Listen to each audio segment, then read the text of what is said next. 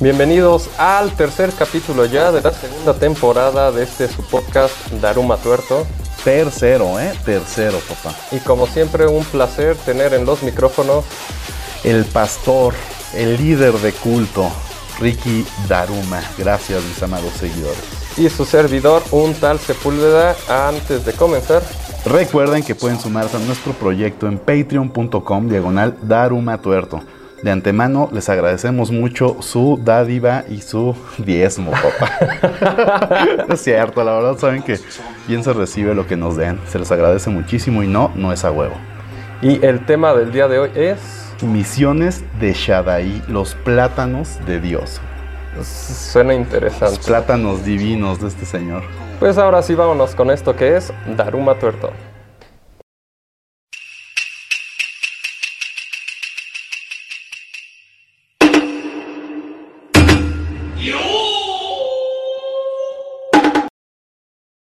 En el estado mexicano de Chiapas se tienen testimonios de que a inicios de la década de los noventas, qué bonitos años, hermosos años, ¿eh? Cuando la corrección política no era tema. No, claro, y la inflación no era de más del 200%. Sí, claro.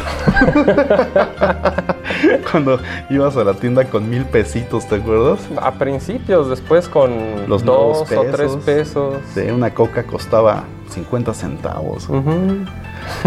Pero bueno, en esa época donde la gente de color se le llamaba de otra manera y no pasaba sí. nada, a la comunidad LGBTQ y más, ¿cómo se les decía? Como el pabellón ese de Lecumberri, ¿no? y no pasaba nada, no te censuraban. Sí, a los niños con síndrome de Down también se les llamaba Como, como, gente de aquel país Ajá, que está al norte de. China, por supuesto. Pero bueno, Bueno, pues en aquellos gloriosísimos noventas se comenzó a gestar alrededor de una iglesia cristiana un culto, por supuesto un culto coercitivo, llamado Shaddai. ¿Cómo a qué te suena, güey, Shaddai? no sé. No era más que un pinche círculo de explotación humana, a manera de esclavitud. En Chiapas, alguien se empezó a pasar de lanza con la gente y te voy a contar cómo sucedió. Bueno, es que tenemos ya el antecedente de que siempre en las comunidades más... Eh, los más, Más marginados, los más Exactamente. ignorantes. Sí, se aprovechan de ellos, sí. Hay una correlación bien curiosa entre la gente con pues, menor grado de estudios y el grado de religiosidad que tiene.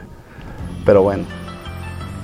Una secta organizada como cualquier otra iglesia cristiana, de estas genéricas, eh, cristianos a secas, que mantiene una estructura, una estructura perdón, coercitiva sobre sus clientes, llamémoslo así.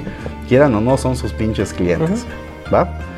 a los que normalmente pues, solo se les causa un daño psicológico mediante el adoctrinamiento y claro, pues, daño patrimonial mediante la imposición del diezmo y demás cosas, ¿no? Pues esta secta comenzó a exigirles más y más a sus adeptos, hasta llegar al punto de esclavizarlos. En los plantíos de plátano, Mm, propiedad del pastor, los plátanos de Dios. Esta secta fue originalmente liderada por su fundador, el pastor Daniel López Toledo, quien fue encarcelado en el año 2011 por el delito de trata de personas. Ay, qué bueno. Y se tardaron muchísimo, o sea, dos, 2011 y 20 comenzó años. en los 90, ajá. Estuvo más de 20 años, de hecho. O sea, hacían registros de los 90, pero parece que comenzó antes. Oh, Sí, sí, sí, este cabrón se pasó de lanza, pero bueno. Inicialmente, las víctimas de esta secta eran embaucadas con la promesa de que se les otorgarían terrenos para cultivar y así pues tener una mejor calidad de vida, ¿no? O sea, es lógico, la gente Sí. llega, oye, pues me van a echar la mano, está bien, ¿no? O sea, ellos esperaban ser una especie de comuna y acababan siendo explotados. Exactamente, y terminaron siendo esclavizados. güey. El principal espacio en el que esta secta se desenvolvió era el ejido llamado la Congregación Reforma, güey, Mm, donde López Toledo solía encerrar a sus feligreses y contar con su totalmente, o sea, los aislaba, güey, los dejaba fuera del contacto con el exterior. Sí, pues es el método que hemos visto de las de todas de las sectas, cultos, ¿no? Exactamente. güey. Una vez que los miembros se unían a la secta, pues rápidamente su vida religiosa se unía a la del trabajo forzado. Es decir, se enmascaraban como una simple condición para poder permanecer en el lugar. O sea, básicamente págame tu renta trabajando. Sí, revivieron el concepto de las tiendas de raya. Exactamente, Sí. De inmediato, pues las mujeres eran separadas de sus hombres para realizar las encomiendas pues propias de su género, ¿no? Como puede ser la explotación sexual. Ah, qué horror. Sí, sí, sí, yo cuando leí esto dije, bueno, las ponían a cocinar, las ponían a limpiar, no, no, no, güey. Las llevaban a campos de concentración. Donde eran prostituidas, güey. Mm. desde los 12 hasta los Ah. X edad, ¿eh? Mientras que los hombres cumplían jornadas laborales de hasta 12 horas por una paga de un peso con 70 centavos la hora. Por otro lado, los más jóvenes también eran incluidos en tales actividades, privándolos del acceso a la educación y privilegiando su trabajo en la plantación de López Toledo. O sea, los chavitos también los ponían a chambear y los descuartaban la educación. Para convencer a las personas de que los niños no asistieran a la escuela, se utilizaban argumentos de corte religioso. Es decir, asistir al colegio podría ser peligroso, puesto que los niños estarían expuestos a todo tipo de tentaciones. O conocimiento. Básicamente, güey. En cambio, permanecer en las inmediaciones del ejido no solo no los podrían exponer, sino que pues, además de que sus horas de trabajo serían retribuidas con dos pesotes por hora, papá. 24 barotes el día. Échale. En otras palabras, en promedio ganaban más que los adultos. Sí.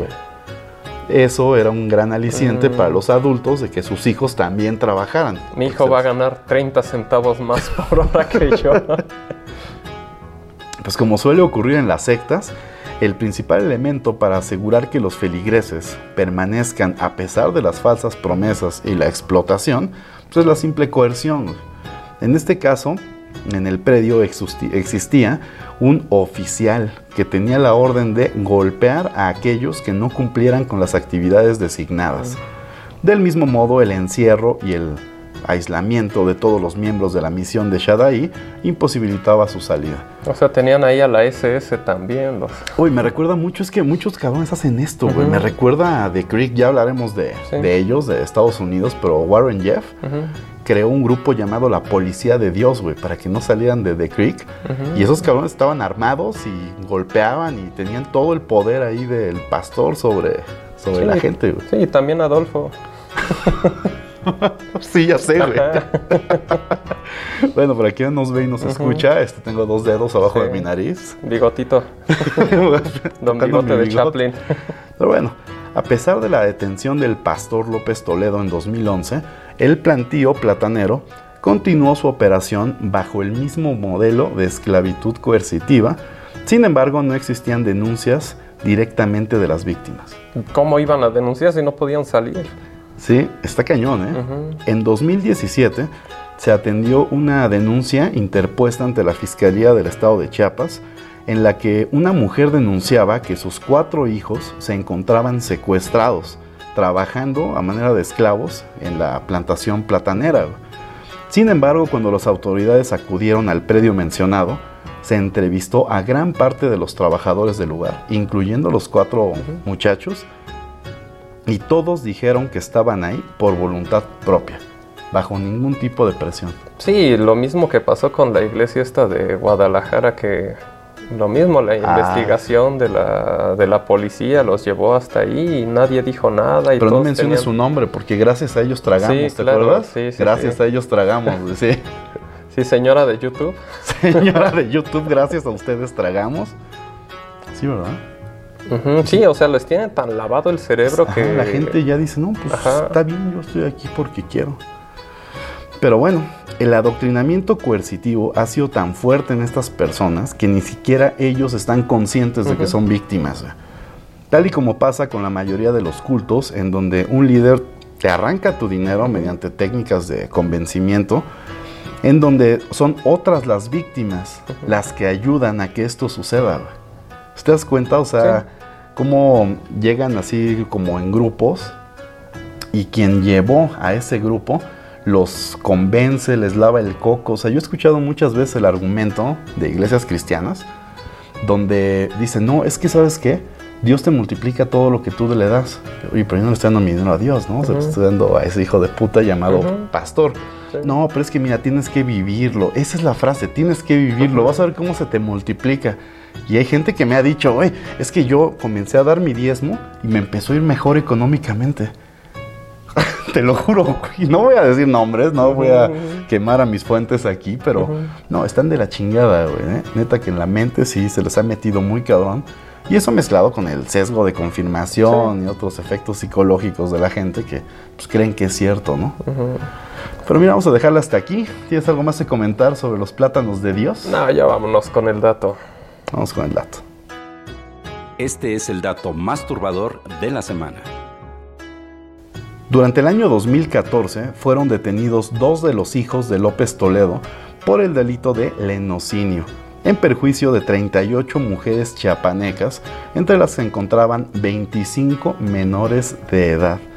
Solo permanecieron dos meses en prisión antes de ser liberados, ya que ninguna de las víctimas quiso rendir declaración ante las autoridades. no, así de amenazadas han de haber estado.